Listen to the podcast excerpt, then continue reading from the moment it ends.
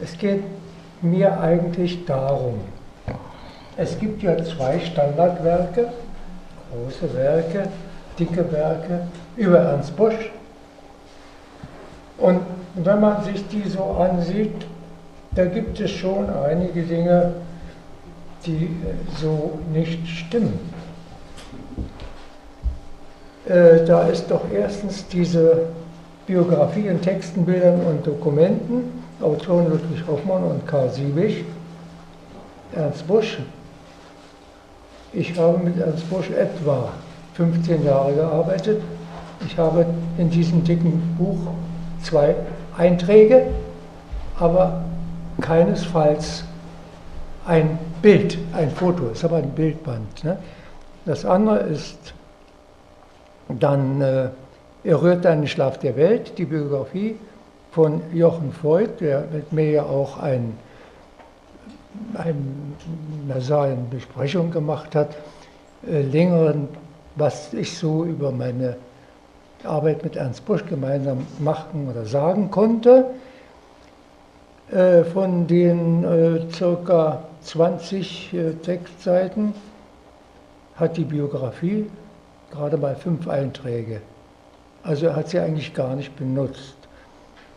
Es gibt eine sehr interessante Rezession von Stefan Amzoll im ND vom 7. 8. August 2010. Die sollte man sich ruhig einmal ansehen. Man muss sie aber nicht jetzt herausfiltern. Ja, es geht einfach darum, wie bin ich eigentlich an Ernst Busch gekommen? Ich habe sowohl in der Universität als Dozent dort für Musiktheorie, habe eigentlich mit meinem Chor genug zu tun gehabt. Ja, ich musste ja zwei Chöre leiten, einmal den großen Chor des Instituts, mit dem wir also auch äh, Händeloratoren und so weiter gemacht haben, in einem wunderschönen neuen Saal, der jetzt dann nach dem Tode meines Lehrers, Ernst Reuter, Ernst Reuter Saal hieß. Aber ja, wie bin ich eigentlich dazu gekommen, mit dem Kammerchor äh, äh, loszuziehen, zum Rundfunk zu sagen, wir möchten Aufnahmen machen. Aber es hat irgendwie geklappt. Ich kam zu einer äh, zu einem Ressort, das hieß unsere neue Musik. Und der Ressortleiter war ein gewisser, ähm, naja, wir kennen ihn auch als Institutsdirektor jetzt, ja, war also auch junger Mann, also relativ jung. Wir haben dort zunächst einmal ganz interessanterweise unsere neue Musik haben wir Weihnachtslieder aufgenommen. Also mitnichten neue Musik, aber die kamen dann auch. Ja, und es war sehr interessant, dass wir dort eigentlich so langsam nach und nach gelernt haben, wie man sich vor Mikrofon verhält, was man machen kann, wie man aber eben alles das, was man macht mit dem Mikrofon und für das Mikrofon, mit einem gewissen freundlichen Bewusstsein ausführen muss. Ich glaube, das ist uns ganz gut gelungen damals. Und ich habe nebenbei dann auch äh, für den FDGB, den, äh würde man sagen, der, der Kulturabteilung, wir kriegten ja immerhin 45 Prozent der Beiträge des FDGB gingen ja in kulturelle Zwecke. Dazu gehörten also auch die Arbeiterfestspiele, die zunächst jedes Jahr ausgeübt wurden und dann alle zwei Jahre. Und nach einem sehr gelungenen europäischen, europäische Erstaufführung eines Programms, eines Freilichtprogramms in Stereo, da muss ich später noch was darüber sagen, ja, wurde der Wunsch laut, auch innerhalb des, äh, der Kulturabteilung des FDGB, Dr. Harald Bühl, man solle doch mal versuchen, ob wir den großen Arbeitersänger Ernst Busch nicht in ein Eröffnungsprogramm hineinkriegen würde oder könnte. Also wurde von ganz hoher Stelle eben dies, dieser besagte äh, Leiter der Abteilung Kultur hingeschickt zu Ernst Busch, hat sich angemeldet, hat mit ihm gesprochen und er sagte, kommt überhaupt nicht in Frage. Also er wollte eigentlich überhaupt nicht mehr. Ja, also was tun? Was ich nicht weiß, ist, dass mit Sicherheit nochmal jemand, vielleicht sogar noch etwas höher, mit ihm freundlicherweise gesprochen hat, ob er nicht doch wollte. Und es gibt auch Möglichkeiten, wir würden behilflich sein, die entsprechenden Bänder, hat ihm gleich gesagt, worum es dreht und worum es sich dreht, dass wir also versuchen wollen, äh, wiederum für die nächsten und übernächsten Arbeiter bespielen, in, äh, einmal in Frankfurt und einmal in Dresden. Im Eröffnungsprogramm seine Mitwirkung sehr, sehr erwünscht wäre. Und wir könnten die Sachen, die wir dort ja sowieso produzieren müssen, weil wir das ganze Problem ja, wie man so sagt, Playback gefahren haben, also das Band eingespielt und dazu dann eben entsprechend gesungen. Und plötzlich kriegte ich dann äh, eine Einladung, äh, ich möchte doch mal bei Ernst Busch vorbeikommen. Was ich gemacht habe, und er sagt, ja, äh, Kinder, das ist ja alles ganz schön, ganz gut. Also er hatte sich wohl bereit erklärt, das zu machen. Aber wie stellt ihr euch das denn vor mit der, äh, wie, wollen wir denn das produzieren? Ja? Ich sagte, das ist ganz einfach. Wir haben einen großen Rundfunksaal und wir haben auch die Musiker, die das machen können. Das nehmen wir also dort auf. Dann hätten wir auch einen Chor für Sie, der Sie begleiten könnte. Das wäre also dann mein Chor, habe ich gesagt, so und so sieht das aus. Und dann hätten wir auch einen Sänger und das wären Sie. Und siehe da, das hat geklappt. Ja? Wir haben also die Stücke, die wir sozusagen jetzt für die nächsten Arbeiterspiele gedacht haben, die haben wir in ein Programm hineingebracht und haben sie produziert. Eine, die erste Ballade vom Neger Jim, war schon da. Die haben wir so übernommen, wie sie war, obwohl sie nicht nach dem neuesten Standard der Technik da war. Aber sie war da und war wunderbar gemacht. Wir haben dann aber für das erste Programm noch Black and White aufgesungen auf ein Band, was ich also auch extra aufgenommen habe, mit ihm dann. Und vor allen Dingen, wir haben dann äh, uns herangemacht und haben also aus der Mutter Lob des Revolutionärs und vor allen Dingen Ernst Busch die Grabrede neu produziert. So wie ich es gesagt hatte, wir machen für die Bänder, die wir neu machen wollen, nehmen wir ein sogenanntes Grundband auf und dieses Grundband werden wir dann auf eine Mehrspurmaschine überspielen und dann können wir entsprechend der Möglichkeiten dort äh, vom Chor mehrere Spuren belegen. Wir können es also so machen, dass das Ganze ja, gut wird. Wir nehmen den Eisler Originalsatz, so wie er im Buch stand. Allerdings muss ich dazu sagen, diese Bücher gab es damals noch nicht. Mit Volldampf wurde daran gearbeitet, besonders nach dem Tode Eislers, um diese Werke herauszubringen. Es sind ja dann äh, 14, 13, 14, 15 Werke entstanden. Noto, Notowitz, Nathan Notowitz war zu der Zeit Vorsitzender des Kommunistenverbandes äh, der DDR der hatte eigentlich nun weiter gar nichts zu tun, als von morgens bis abends zu sitzen, die Sachen zu redigieren, äh, in äh, einer ansehbaren Zeit weiterzugeben, dass man also konnte die Notenstecher ransetzen und so weiter und so weiter. Es war schon eine sehr bewegte Zeit und wir haben das also dann so übernommen. Ich habe für den Lob des Revolutionärs und auch für die, äh, die Grabrede die sogenannten Grundbänder angefertigt in dem, im Rundfunksaal 1. mit den Musikern vom Rundfunk-Symphonieorchester, die Busch sowieso immer wieder haben wollten, wie Tecke äh, an der Trompete, ja, Ernst König am Banjo und so weiter. Braucht man jetzt nicht alle aufzuführen, aber es ist eben so gewesen, dass Bush an sich ja äh, keine Damen im Chor haben möchte oder mochte. Er meinte, äh, das wäre vom Klang her nicht so sehr schön und äh, übrigens möchte er eben überhaupt keine Weiber da sehen und die Arbeiter, Arbeiterlieder müssten sowieso nur mit Männerchor gesungen werden, aber der Männerchor, den er dort hatte, oder war ein hervorragender Chor, die Leipziger Rundfunkchor, nur es passte nicht zu seiner Auffassung vom Singen. Das ist logisch. Die haben auch ganz andere Aufgaben. Äh, ich komme dann nochmal zurück. Also habe ich gesagt, naja, gut, äh, wie stehen Sie dazu, wenn das also doch äh, Eisler so aufgeschrieben hat? Naja, dann machen wir es eben. Ja? Und wir haben es eben gemacht. Und plötzlich hat ihm das gefallen.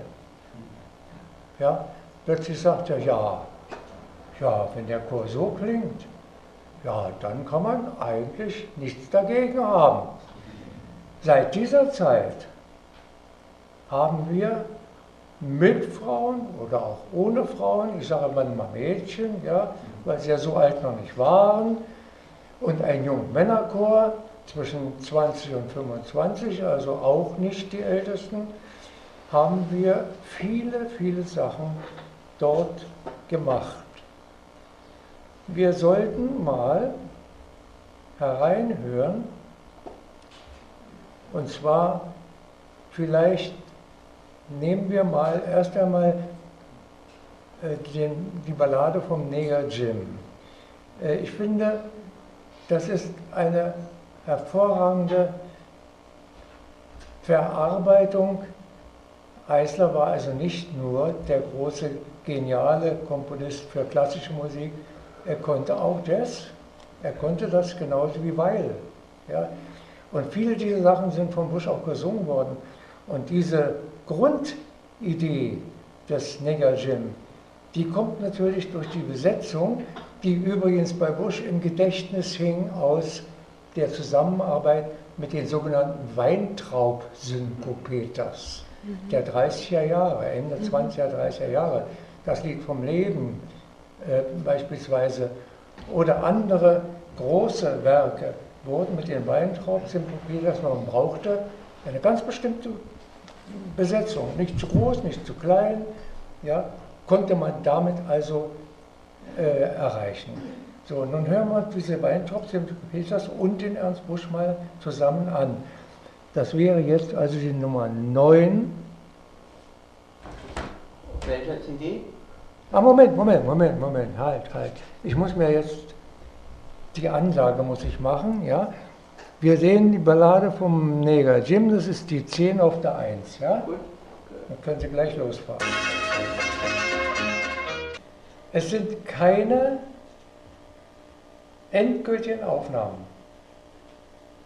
Es sind zum größten Teil Dinge, und es sind auch nicht alle, die ich habe, etwa alle die, wir gemacht haben, sondern da fehlt ein großes Teil, den ich einfach nicht habe. Ja, gerade was nachher die rote Reihe anbetrifft. Und die kann, konnte ich natürlich auch nicht machen. Meine Arbeit der letzten zwei Monate war die Digitalisierung der Schallplatten. Denn die Schallplatten als solche, die hat ja dann Knacks, Knacks, Knacks, Knacks. Die habe ich nun alle weggemacht. Damit ist aber klar, dass es in dem Sinne kein Original mehr ist. Das heißt, man würde von den Aufnahmen, so wie sie jetzt sind, keine CD machen. Die CD, die ich habe, sind äh, natürlich die entsprechenden Direktübertragungen, aber ich habe eben doch von meinen Aufnahmen, die ich selber jetzt wollen wir sagen, äh, komponiert oder auch bearbeitet habe, äh, möglichst viele hier mitgebracht, wenn ich gleich natürlich nicht, nicht alle abspielen kann. Jetzt äh, kam also die Frage der weiteren äh, Verarbeitung von Titeln. Er hatte ja große, große Pläne und ich möchte aber, bevor wir das machen, nun mal in unser erstes Lied hinein, was wir gemacht haben, wovon ich gesprochen habe. Das wäre also Lob des Revolutionärs und das wäre dann hier die 13 auf dem Band 1.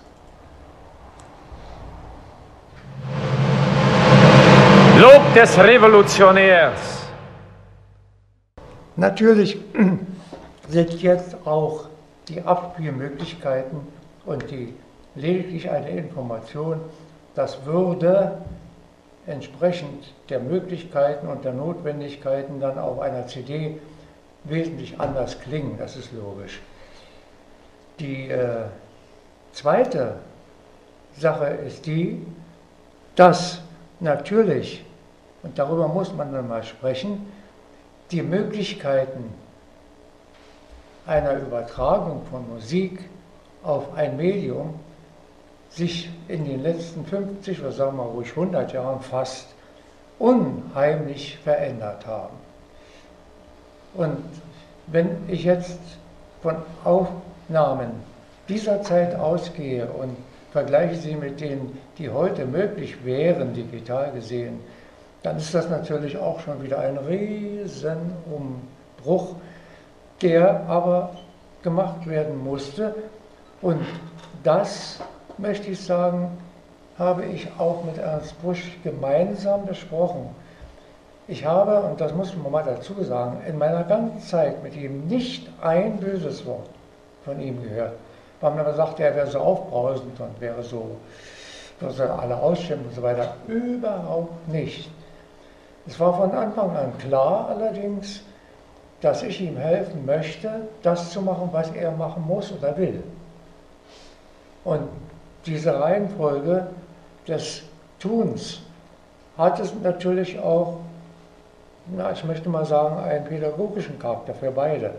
Nicht jeder musste dem anderen lernen. Und wenn es bei Busch so war, wenn wir gemeinsam vor dem Mikrofon standen, er hat gesungen und ich habe dabei gestanden, er brauchte mal jemanden, der dabei stehen musste und mindestens mithören, wenn nicht sogar äh, mit dirigieren und so weiter. Wenn das also da so passierte, dass ich mal eine andere Meinung hatte, dann denke ich, naja, mal sehen, was er jetzt da lospoltern wird. Das macht der nicht. Er zog nur seine Augenbrauen etwas hoch, guckte mich an und sagte, naja, man kann es ja mal probieren ganz anders als Schauspieler. Das ist ja bekannt, ne? dass er dort also meinetwegen beim Galilei dem Brecht vorgehalten, dass das alles falsch sei und das müsste man anders machen. Und Brecht dann allerdings auch sagte, das muss man untersuchen. Ja, also er war schon eine Koryphäe auf dem Gebiet, war er. Und man muss immer sehen, wie man weitergeht, das heißt, wie viel Platz man hat Wann kommt denn der zweite Einschub vom, von ihm hier? Von einem Filmeinschub Film. zum Beispiel? Ja, da um die, äh, ihre Zusammenarbeit nochmal zu charakterisieren, könnten wir zum Beispiel das Lied von den Krücken zeigen, äh, von Brecht 1938 und von Eisler äh, vertont. Es ist eine Welturaufführung in dem Film sozusagen gewesen. Und bevor äh, Jonathan ähm, du loslegst, möchte ich dazu ja, ähm, vielleicht noch was sagen oder möchten Sie dazu noch was sagen? Ja, das ist, äh, ich müsste, wenn wir das so sehen, hm? müsste ich mal kurz etwas eben zu dieser Entwicklung der ja. einzelnen Medien sagen. Ich sollte Gut. es auch tun, hat ja. Frau Dr. Schramm gesagt. Es ist doch so, wir haben im Rundfunk, also wirklich, das ist jetzt nicht, nicht hochgestapelt, wir haben mindestens 1000 Aufnahmen gemacht im Laufe der Zeit, etwa 20 Jahre, die wir im Rundfunk gesungen haben. Und äh, in allen Besetzungen, als erstes Mal als normaler Chor, als Kammerchor nahm ich mir 30 von meinen besten Sängern.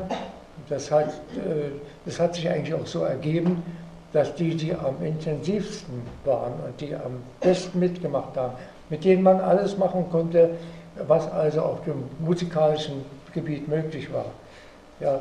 Und bis hin eben zum Mädchen-TZ oder zum Männerchor, zu den Männern oder aber auch mit großem Orchester, mit einem kleineren Orchester, mit Solisten.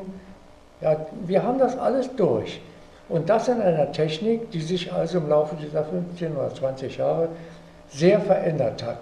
Wir fingen an im Rundfunk mit einer sogenannten Monoaufnahme. Also es gab nur die Möglichkeit, ein oder mehrere Mikrofone anzuschließen. Meistens waren es bei mir war es sowieso nur einer, ja, der oben im Saal 1 in der Decke hing, ja so ungefähr 20 Meter von uns weg oder so. Und naja, und das, was da nun über diese Mikrofone die Entwicklung der Mikrofone ist wieder eine andere Sache, möchte ich nicht sagen hier. Dauert zu lange. Wenn man jetzt also dann das, was darauf kommt, auf ein, über einen Tonkopfträger auf ein Magnetband aufspulen konnte, dann war das eine einzige Spur. Mehr ging nicht, denn es war ja nur ein Tonkopf. Nach einer gewissen Zeit, also da haben wir bestimmt, ich sage mal so 50, 60 Aufnahmen Mono gemacht. Ich habe die noch zu Hause. Ja, es ist, klingt interessant. auch nicht unbedingt gut. Also, wenn nun äh, die schlauen Köpfe sich überlegt haben, wenn wir diesen Tonkopf jetzt teilen, ja, auf zwei Hälften und gegeneinander absichern oder abblenden, dann könnte man doch eventuell das menschliche Ohr nachbilden, denn man hat ja auch zwei davon. Nicht? Mono wäre also, wenn die bloß noch ein Ohr hätten. Ja? Äh, das heißt also, man nannte das Stereophon gegenüber mhm. Monoton oder Monophon. Monoton ist dann auch schon zu viel. Ja, also das äh, hat man auch durchgeführt und kam dann also, übrigens Telefunken als erste Firma, die das äh, versucht hat, im Großen Ganzen dann immer auszuführen, auch diese Tonköpfe herzustellen. Es wurde natürlich immer schwieriger, weil natürlich die Breite des zu beschreibenden Materials war ja nur noch die Hälfte. Und man musste also sehen, dass die trotzdem wieder so gut waren, die Aufnahmen, aber man kriegte sie hin und legte sie sozusagen wie die menschlichen Ohren nach vorne, die Mikrofone, und dann wurde sozusagen äh, das aufgenommen. Und zwar über diese zwei Spuren. Und diese zwei Spuren konnte man dann noch abhören. Man konnte sie natürlich auch wieder löschen, konnte man auch die anderen, die Mono, wenn sie einem nicht gefiel. Aber es ging dann einfach weiter, dass gerade diese technische Seite dieser Monographie oder Monotonie oder sagen wir besser der Stereotonie dann ja, in der Weiterentwicklung, dass die äh, große Möglichkeiten boten, um also wirklich eine gute Musik zu machen. Und Sie, Sie wollten uns, glaube Entschuldigen, Sie wollten uns, glaube ich, da das auch ein bisschen demonstrieren, ne? diese Unterschiede ja, mit dem äh, ja, ja. Zoologen von Wedekind. Ja. Wir können also mal schnell in ein solches Band, ich weiß nicht, ob das jetzt möglich ist, äh, ein Monostück hören, vielleicht nicht durchhören, weil es zu lang ist, der Zoologe von Berlin. Muss ich dazu sagen, das wäre jetzt auf Ihrem ähm, Alphabetisch, ne? Der Zoologe von Berlin heißt das. Alphabetisch oder? Das ist mal alphabetisch. Mhm. Ich musste verschiedene, damit man den Zugriff hat, ja, musste ich also verschiedene Möglichkeiten des Abhörens schaffen. Da müssen wir eben einfach, muss er einfach umschalten. Von Wedekind und vertont von Hans Eisler, mhm. der Zoologe von Berlin. Ja, ja, natürlich. Äh, da, dazu muss ich sagen, ich habe also eine Reihe von äh, alt, ich, ich habe sie Uraltaufnahmen genannt, ja. Also Aufnahmen, die, wo ich nicht weiß genau, wer der Autor ist oder so, die aber gemacht worden sind in den Ende der 20er und Anfang der 30er Jahre. Ja? Mhm. Also wie gesagt, und hier haben wir jetzt mal äh, ein, wo man feststellen wird, wie der zu unserer heutigen Zeit der Ton eben doch nicht so gut ist. Ja? Mono. Ja. In. Gerade beim Stereo möchte ich eigentlich ein, ich sage, sagt Nonplusultra äh, Ihnen zeigen, was man doch alles mit der Zweispurigkeit machen kann. Man hat nur zwei Spuren und man kann sie nur aufnehmen und man kann sie auch nur zweispurig wiedergeben. Das heißt also, es ist nicht möglich, wie später, dass man also sagt, na gut, dann nehmen wir eben acht Spuren für die und drei Spuren für die. Geht nicht, ich habe nur zwei. Und diese zwei Spuren könnte man und hat man jetzt natürlich durch sehr gute Tonmeister und so weiter auch entsprechend mit Hilfe von Mikrofonen größer noch verteilen können. Genau wie das Ohr. Ja, im Prinzip nicht nur das hört, was vorne kommt, sondern zur Seite und sogar von hinten kann das Ohr hören. Und genauso wäre es mit einem Mikrofon, was sich ja auch weiterentwickelt hat, äh, dass man also zu einer sogenannten Kugelform brachte, nicht aus, also nur als, als, als Hinweis, eine Kugel, die alles ringsum aufnimmt, oder eine Niere, die nur von vorne aufnimmt. Kann man ja mit den Ohren auch machen, ne? dass man sie einfach abschirmt. Und so entsteht also dann doch ein sehr schönes Klangbild. Und das schönste Klangbild, was ich auf dieser Sache mal gehört habe mit dem Output, kommt aus einer Aufnahme Ernst Busch mit dem äh, Rundfunkchor und dem Rundfunkorchester Leipzig. Ja, äh, und zwar das Lied der Ströme. Ist das auch ein Alphabet? Das Lied der Ströme ist. Äh, Alphabet? Hm? Bitte? Alphabet? Nein, das ist, auch, das ist nun schon wieder hier auf einer CD drauf. Ja, hm. und zwar CD 1, Nummer 11. Das Lied der Ströme ist ja, wie wir wissen, ein Film, mhm. der also den Text, den hat also für das Lied, hat also äh, natürlich, also es ist eine, äh, ist eine Vertonung von, ja, Moment. Lied der Ströme, hilf mir. Ja, ja. Ich auch überfragt. Lied der Ströme, das Welt ist äh, Schostakowitsch. Ja. ja. Der Text ist von äh, Bert Brecht, das ist klar. Und äh, diese Musik ist also wie Schostakowitsch original. Ja? Also da wurde nichts dran geändert. Und jetzt aber meine Gretchenfrage dazu. Das passt alles wundervoll zusammen.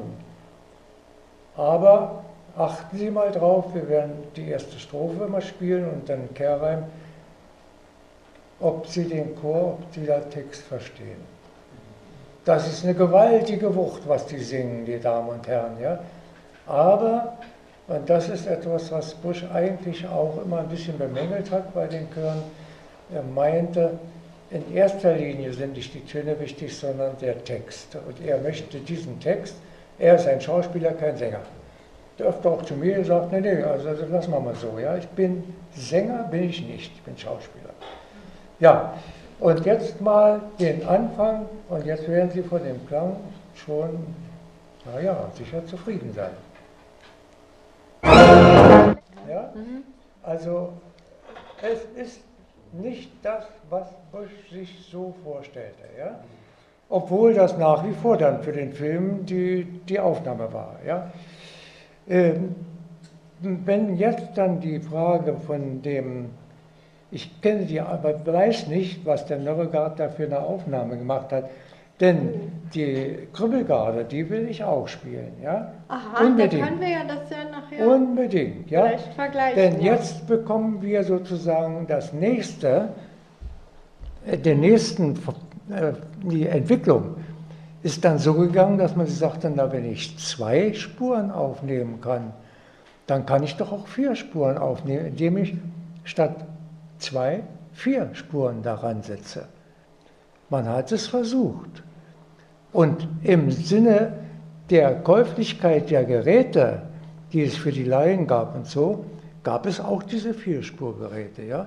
Es gab sogar auswechselbare Tonträger, ja? Halbspur und Vierspur, dann hatte man vier Spuren. Äh, das war diese ganze Technik der Kassetten, ist eine Vierspurtechnik, zwei so lang, Stereokassetten und zwei so lang, also nach vorne und nach hinten. Und äh, jetzt sagte man sich aber, der Mensch hat aber auch nicht vier Ohren.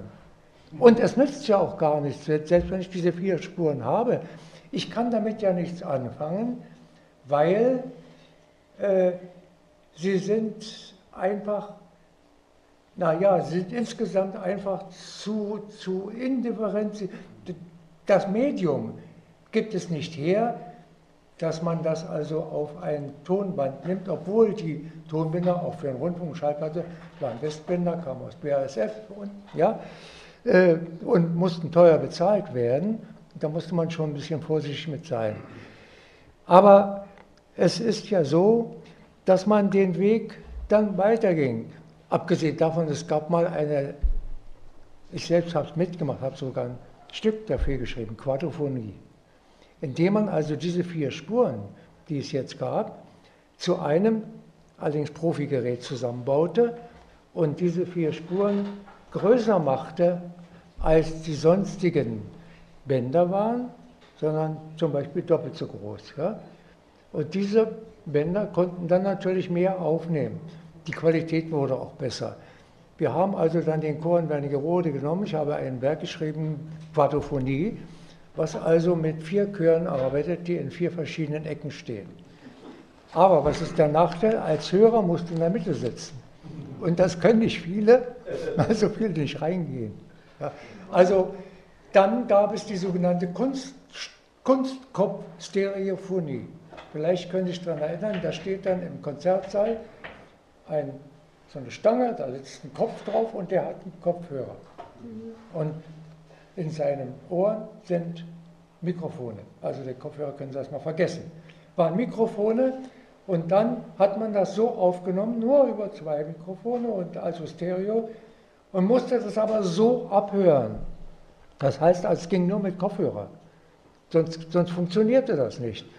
Und die, das war allerdings so überzeugend, dass ich mal, wir haben so eine Demonstration gemacht, indem wir also uns nebeneinander gesetzt hatten, ja, und äh, mit Musikliebhabern und wir sollen mal mithören. Jeder kriegte einen Kopfhörer und wir spielten eine Stereophonieaufnahme und sprachen dann auch dazu. Und meine Nachbarin, die rechts saß, die hörte mit und sagt, jetzt haben Sie was gesagt, ja? Ich sage, ich habe nichts gesagt. Aber jetzt haben Sie was gesagt. Nein, ich habe nichts gesagt, also auf dem Tonband, ja? Also das war schon äh, interessant.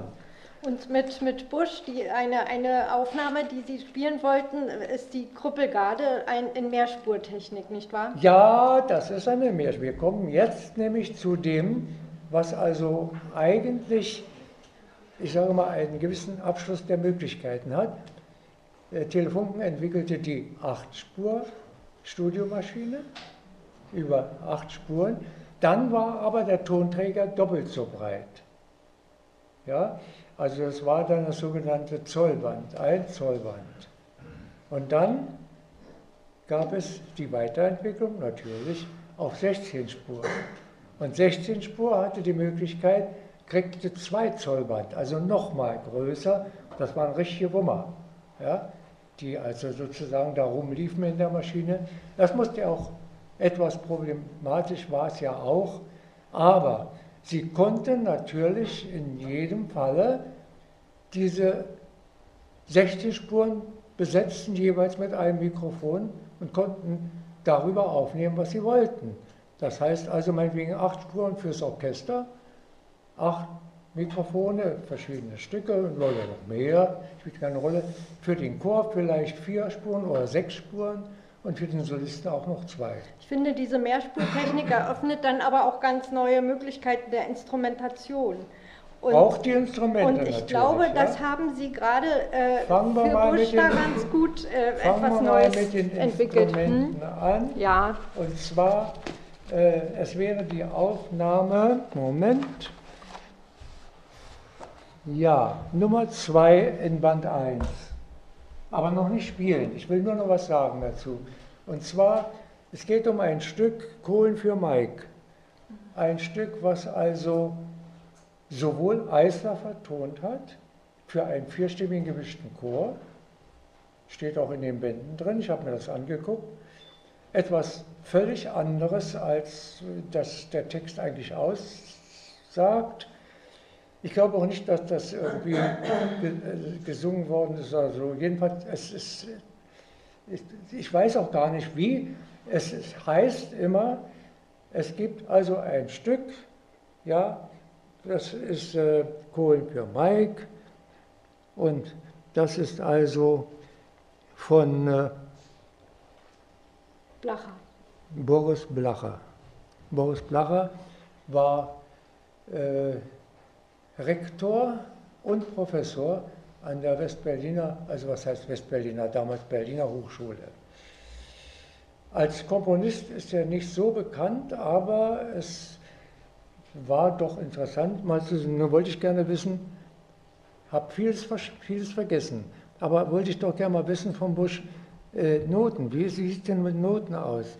Ich kann mich nicht mehr entsinnen, dass ich davon, davon mir je ein Stück Not gesehen habe. Ich weiß es nicht.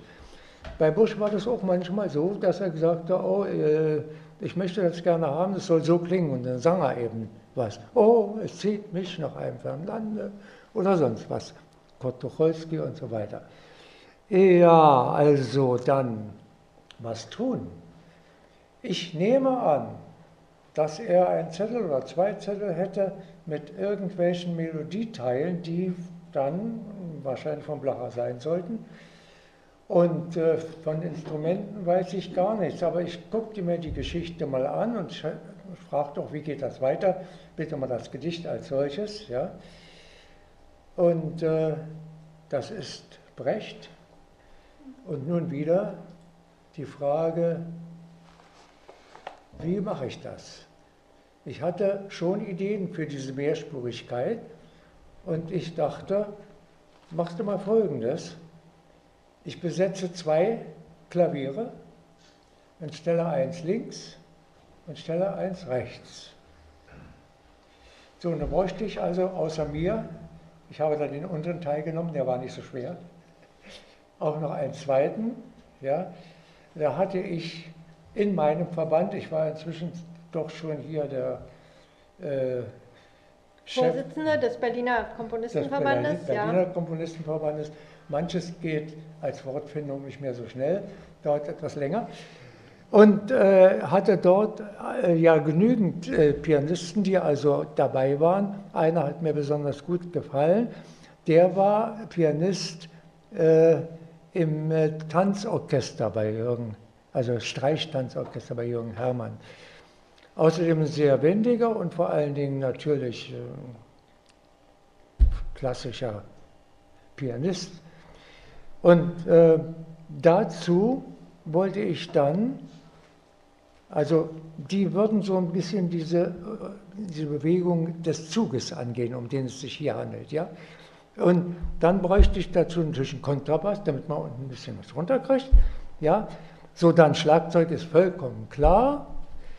Ja, und eigentlich müsste dann die andere Seite von Bush gefüllt werden mit seinen zum Teil gesungenen, zum Teil, äh, sagen wir mal, etwas äh, gesprochenen. Das war seine große, seine große Kunst, dann also zwischendrin mal den Gesang auszublenden und zu sprechen oder zu rufen, meinetwegen auch zu grölen, wenn es sich also um Nazi oder so handelt. Ja.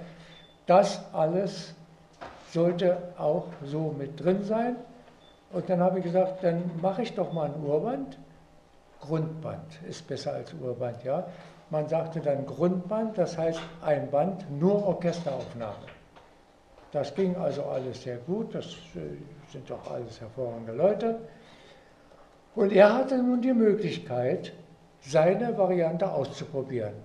Wir wissen, dass Bush viele, viele schon gute Sachen verworfen hat, weil sie eben so nicht passten. Ja, es war für ihn selbstverständlich, dass er jedes Mal nach einem Programm, was er eingesungen hat, an einem Tage, meinetwegen vier Stunden äh, im, im Aufnahmeprozess war, dass er das Ergebnis auf einem 19er Umschnitt mit nach Hause nehmen konnte.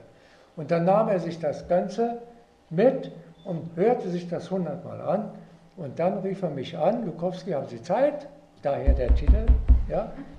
Ich hatte, obwohl ich von morgens bis abends eigentlich zu tun hatte, aber für Busch hatte ich Zeit. Dann höre ich rüber und dann sagt Herr Lukowski, er sagte nie Herr Lukowski, Gott sei Dank. Er sagte aber auch nicht Rolf, er sagte Lukowski und Sie. Ich habe immer zu ihm Herr Busch gesagt.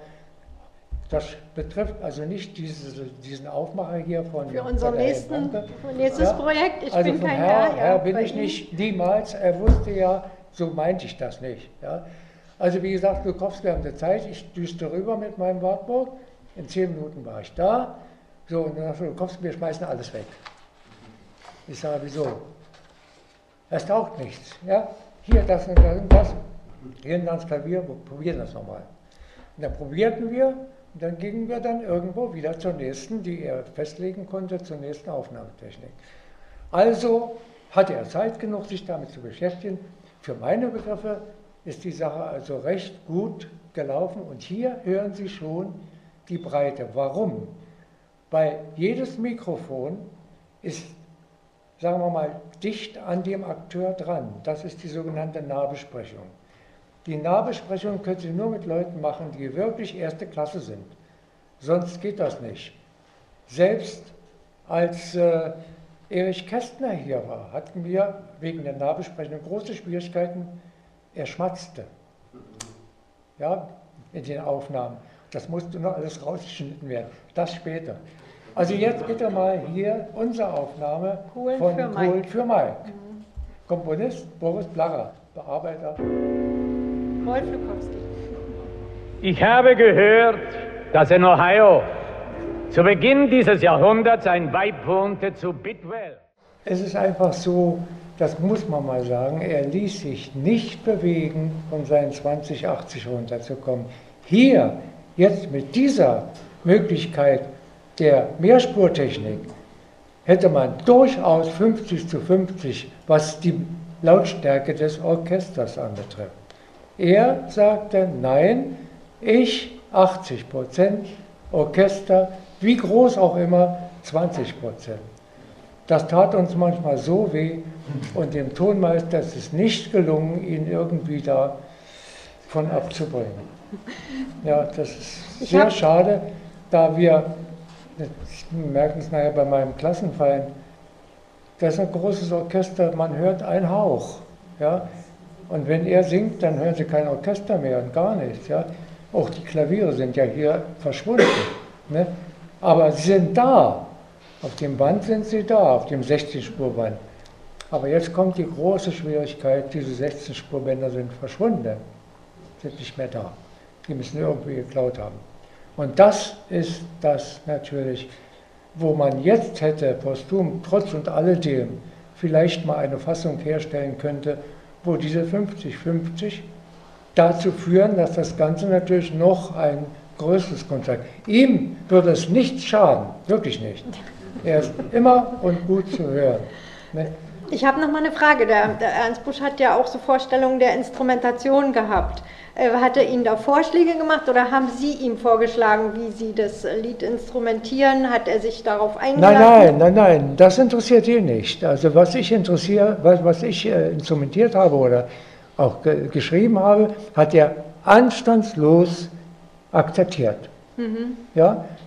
Äh, es gab natürlich eine Sache, wo ich sagte, ja, da würde ich also hier drei Trompeten und drei Posaunen nehmen, weil ich brauche die, ja. Ich sage, da müssen es denn so viele sein, das habe ich ihm schon erläutert. Aber er hatte dann ja auch seine Leute, nicht, die er also unbedingt haben wollte und äh, mit denen wir dann gearbeitet haben. Und zwar immer dann, auch zum Teil extra dafür geschrieben. Ja. Selbst die Original äh, von Eisler haben in den manchen Dingen in der Begleitung wunderschöne Abwechslung zwischen tiefen und hohen Blech und so weiter, ja, und dann diese Nachschläge, tatappen, tatappen, tatappen, habe ich bei mir dann auch mitverwendet. Warum soll, nicht, soll man nicht von den großen Meistern lernen? Ne? Also es ist einfach so, da war er nicht zu bewegen. Tut mir sehr leid. Und deswegen mussten wir es nehmen, so wie es ist.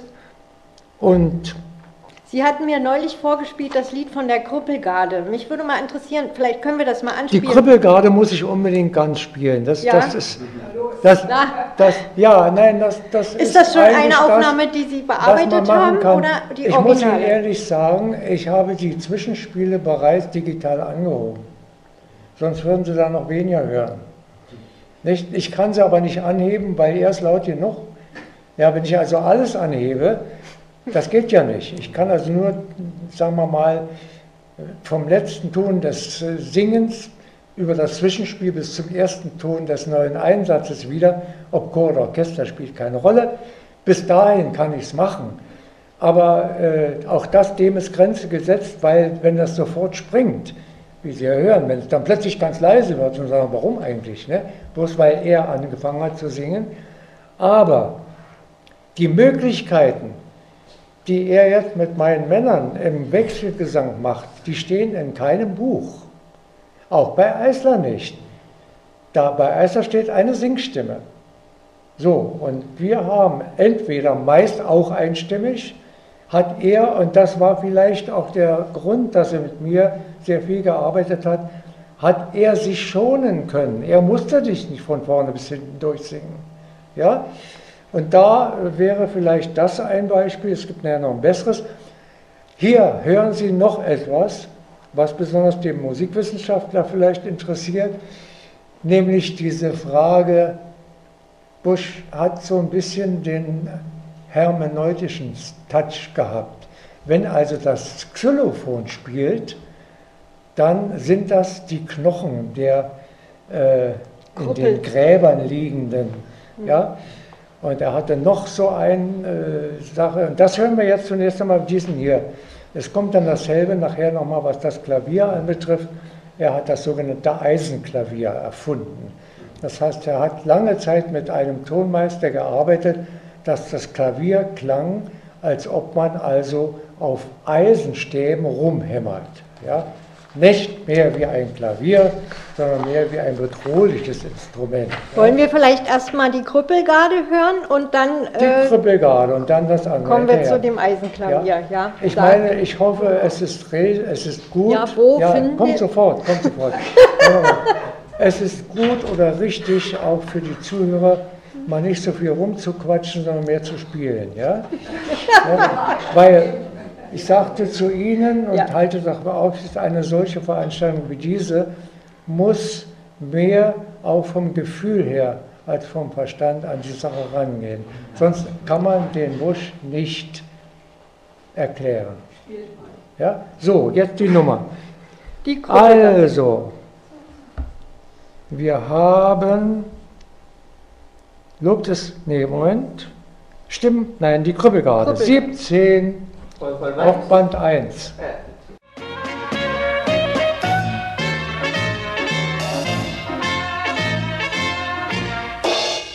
Ich glaube, daran liegt das Geheimnis, dass er mit Ihnen so gut arbeiten konnte, weil Sie haben den Eislerschen Ton getroffen. Und äh, das, da gab es wahrscheinlich dann keine Diskussion zwischen Ihnen, weil das war das, was nee, er wollte. Nee, natürlich. Das ist ja, man muss jetzt allerdings nochmal darauf zurückkommen, Weshalb bin ich eigentlich auf diese Weise zu Bush gekommen? Das ist ganz einfach. Er hat ja vorher sehr prominente und gute Klavierbegleiter, die gleichzeitig aber auch, wie zum Beispiel Alfred School, ein Orchester und ein Chor an der Hand hatten. Aber das war Leipzig und wir waren in Berlin. Äh, außerdem ist dann leider Alfred School ziemlich früh verstorben war auch wohl schwer krank, jedenfalls konnte er das nicht mehr machen. Und dann bot sich als nächster an, äh, der, also ich meine, von Eisler abgesehen, bis zu seinem Tode hat er alles gemacht mit Busch. Das war ja klar. Auch Aufnahmen, wenn auch nicht viele, denn äh, Eisler war ja nun, da er dann Rektor der Universität, der, der, der der Hochschule, aber auch nicht mehr so viel Zeit hatte, kam sein alter und wirklich wahrscheinlich bester Freund aus Moskau zu ihm ja, und half, half ihm. Ja. Grigori Schneerson, ja. Hm. Ja, äh, Bloß den konnte man ja nun auch nicht immer nach Berlin einfliegen zu den Auftritten. Das war man schwer, nicht nur dazu, sondern auch zu den Proben. Ja. Ja, er war da mehr in Berlin als, äh, sagen wir mal jetzt in irgendeiner Weise noch woanders. Und es war ja so, er war ja auch in, äh, in Moskau tätig, ja. Er musste ja dort auch arbeiten. Also so ist das nicht, dass er nur einfach ständig hierher fliegen konnte. Aber er hat natürlich für äh, Busch auch Komposition und auch Bearbeitung gemacht. Ja? Äh, wobei das ganz interessant ist, wenn man da mal reinhört,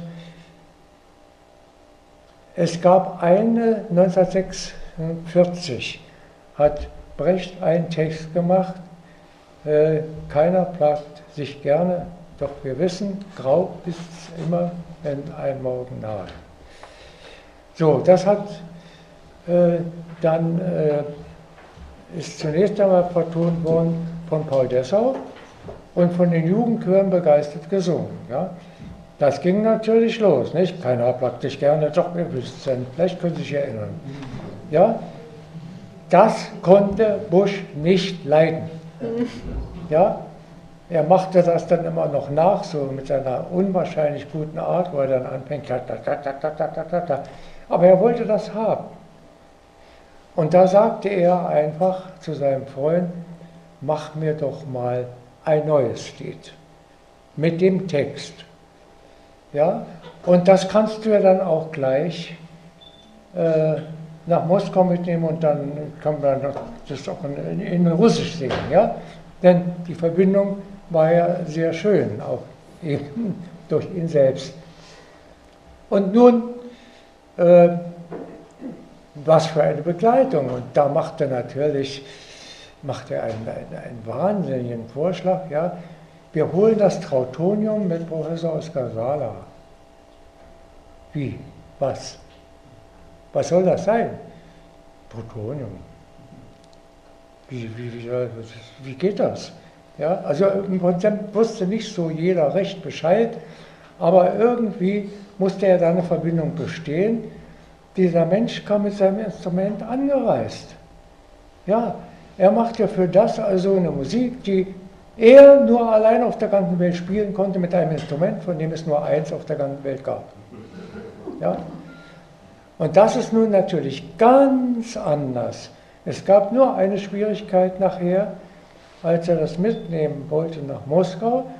Da hatte Brecht noch den Ur Text. Und da hieß es dann, also, drum ist nicht, ja, werden, drum ist auch, äh, wie heißt das, also keiner wird dich gern, denn wir wissen, grau ist immer, wenn ein Norden naht.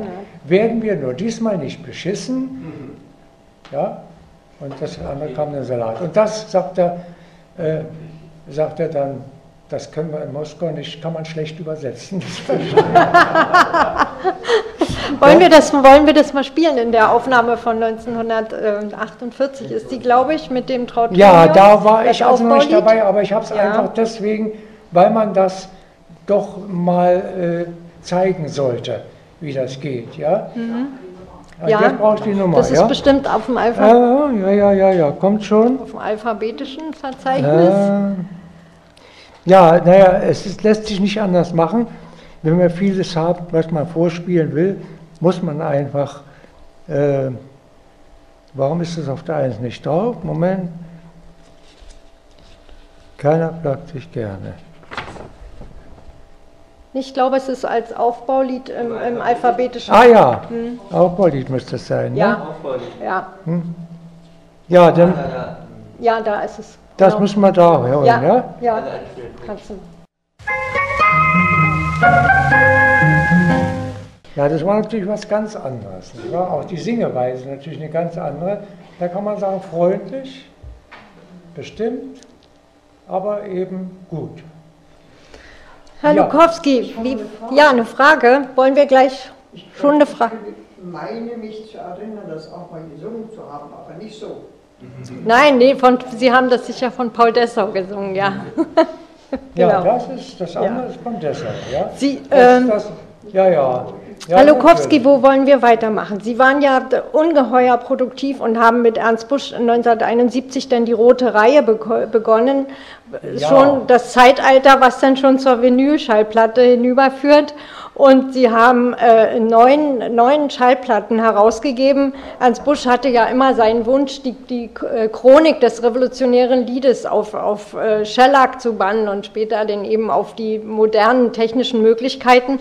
Und da hat er an, eben angefangen, wirklich tatsächlich mit den äh, Liedern der, des Bauernkrieg, äh, aus dem Bauernkrieg. Dann hat er die Märzrevolution äh, genommen als Thematik, Walter Mehring, Tucholsky, ähm, Brecht, Erich Weinert. Ähm, ja, und Sie waren dort also maßgeblich damit beteiligt. Sie haben auch äh, für Erich Weinert, auch äh, einen Text von Erich Weinert auch komponiert. Ja, bei Erich Weinert beispielsweise, ja. Nicht? Es kommt der Tag, Ernst Busch, ja, Libertad, Walter Mehring. Ja. Weiß nicht, wollen wir den Speiermann vielleicht von Weinert Johann, mal anspielen? Johannes Erbecher. Ja. ja. Äh, ich muss dazu was sagen. Und zwar, so wie ich das sehe hier, äh, war diese rote Reihe auch ein Herzenswunsch von Bush, hm. Äh, dass er, und da möchte ich manchmal sagen, bei manchen Stücken hätte ich eben vielleicht, ich habe mir das jetzt nochmal so aufgehört, abgehört, hätte ich so nicht genommen. Ja? Also nicht von ihm aus gesehen, sondern von, vom Ganzen her, es, es passte nicht so recht. Aber er hat natürlich, und die rote Reihe Nummer zwei, äh, sollte man eventuell zwei, drei Sachen mal anspielen, äh, hat er fast nicht mitgesungen. Er war zwar immer mal dann mit dran, aber äh, er hat sogar ganz interessanterweise hat sogar im Chor mitgesungen, manchmal, vor Mikrofon natürlich, ja. Und er hat sogar mal was mit Mädchen gemacht. Also er hat sie auf die linke Seite gebracht und auf der rechten Seite hat er. Mit ihrem Studiochor sicher, ja, da, da ein, ging das. Mhm. Eine Sache äh, lernt von Lenin, eine Komposition äh, von Naumelkat und ich nehme an, dass dort entweder der Naumekatsche Kinderchor gesungen hat oder mhm. dem Mädchenchor von Manfred Rost. Mhm. Ja, wer es ist, also wir waren es doch nicht, glaube ich. Ja, kannst du noch mal reinhören. Äh, da sollte man also jetzt mal raussuchen, kleinen Moment, wo habe ich das? Das ist nämlich ganz interessant. Das ist die Thematik, die sich mit der Märzrevolution befasst, die rote Reihe Nummer 2. Ja, ja. Wie ist das Ding nochmal? Trotz alledem vielleicht? Ja, Moment, Moment. Ja, Nummer 14 auf 2. 14 auf 2, ja? Kämpfen wir so. Ja, nicht? Auf der Seite ist der, das, wir brauchen es gar nicht weiter zu hören, weil es ist nicht so bedeutend. Aber äh, er hat auf der zweiten Nummer von, der, von dem, von dem, hier habe ich sie, ja, von der roten Reihe, hat er also diese, die dritte, die zweite, das hat er auch hier übrigens in der Aufstellung, ja, diese Lieder 1848. Ja. Bei den Liedern 1848, also Freiligrad oder auch, da haben wir hier eine sehr interessante Sache, und zwar trotz alledem. Das ist interessant, wie er dort den Chor ablöst. Das ist die 6 auf der CD2. Trotz alledem Mhm. Ja. Äh, es hat, wir schaffen das gar nicht, dass man wenigstens nur mal anspielt. Ja, es gibt eben doch in der Zeit so eine ganze Menge und ich glaube, wir haben dort eine Aufstellung, die wir hier hochschmeißen Ja, das können, können wir mal machen, die Datei ja. mit, äh, da kann man... Und daran sieht man Folgendes. Mhm. Ich konnte übrigens auf so einen kleinen Stick, den habe ich nun schon wieder hier, hier zurückbekommen, konnte ich 218 Titel aufspielen, die sozusagen jetzt da drauf sind zum weiteren Anhören oder so in jeden Computer einzustecken in USB und dann läuft das los, so wie wir es jetzt machen. Ja? Und bei diesem ähm, Stück hier, wir suchen jetzt also meine Aufstellung, da habe ich als erstes Mal aus der, Disco, aus der Diskothek, nicht Diskothek, aus der Dis, Diskografie, Diskografie, schöner Name, ne? habe ich jetzt aus der Diskografie mal geguckt, wie viel habe ich eigentlich gemacht und welche habe ich, haben wir doch hier. Na, ich ne? habe da mal die. Ja, ja nehmen wir das. Die roten sind also, wie gesagt, meine Kompositionen. Äh, hier steht Studio Instrumente. Wir haben, also ich habe für ihn acht Titel komponiert, 40 das sind die Bearbeitungen. Mhm. Und 62 mit Orchester, Studiochor oder Instrumenten gemacht. Das sind aber nicht alle, sondern das sind nur die, die ich erreichen konnte, die ich also noch habe. Ich habe mir aber niemals auch nur eine Partitur oder so weiter behalten, die wurden mir auch abgenommen, ja, von dem jeweiligen Beauftragten, der musste ja, es war ja klar, dass er die, die Sachen wieder bekommt. Ja? Und ich habe deswegen auch eine sehr ungenaue Werkführung. Dies hat mir nie gelegen, mit Opus und so weiter habe ich nicht gemacht. Aber es zeigt erstmal, und dann sind die Einzelnen eben drauf. Und äh, da gibt es zum Beispiel einen Bandiera Rossa. Bandiera Rossa wollte er unbedingt machen. Und zwar warum? Da kommen wir jetzt eigentlich schon zum nächsten. Er wollte eigentlich zu den Weltfestspielen ein, äh, in einem Konzert mitwirken. 51? Er wollte. 51? Nee, 73. 73. Ja? 73, das äh, war doch die. Und er wollte das machen, aber er konnte es nicht. Ja? Und darauf sagte er, gut, aber ich werde dann wenigstens einen Gruß schicken und da kommt das Ding hier raus. Ernst Busch grüßt die Jugend der Welt. Ne? Das habe ich mir auch behalten. Und da sind nun einige Titel drauf, die wir noch gar nicht gemacht hatten. Nämlich zum Beispiel dieses äh, Bandiera Rossa. Bandiera Rossa. Aber Bandiera Rossa hat man noch gar nicht produziert. Ich sagte, ja, da müssen wir schnell noch was machen. Ja, und sagte, wir haben kein Urband. Ich sage, ich habe. Das hatte ich nämlich kurz zuvor im Rundfunk gemacht. Das Urband hatte ich, also das Grundband. Ja, äh, wir haben von diesem Grundband nicht nur die Buschaufnahme gemacht, sondern auch mit dem Rundfunk Jugendchor Wernigerode eine Aufnahme und mit meinem Chor eine Aufnahme hier im Rundfunk. Also, jetzt ist der Unterschied, wir haben mit Ernst Busch im Mehrspurverfahren das gemacht. Das heißt, wir haben das Grundband auf zwei Spuren gelegt und haben dann meinetwegen Busch noch vier Spuren gelassen und wir selber hatten auch noch vier Spuren. Also, also auf der 60 Spur das gemacht.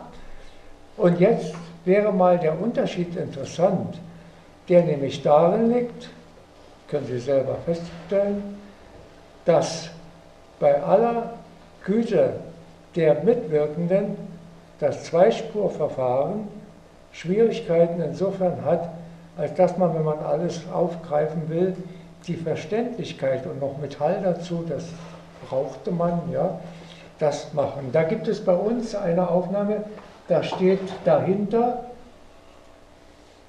J. Das ist die erste, wäre die des Bandes von meiner Bearbeitung, das Instrumentarium. Bandera Rosa RFJ steht Mit dahinter? dem RFJ. Ja. Also das, das andere kommt hinterher, das gleichen wir dann ab. Das spielen wir jetzt mal.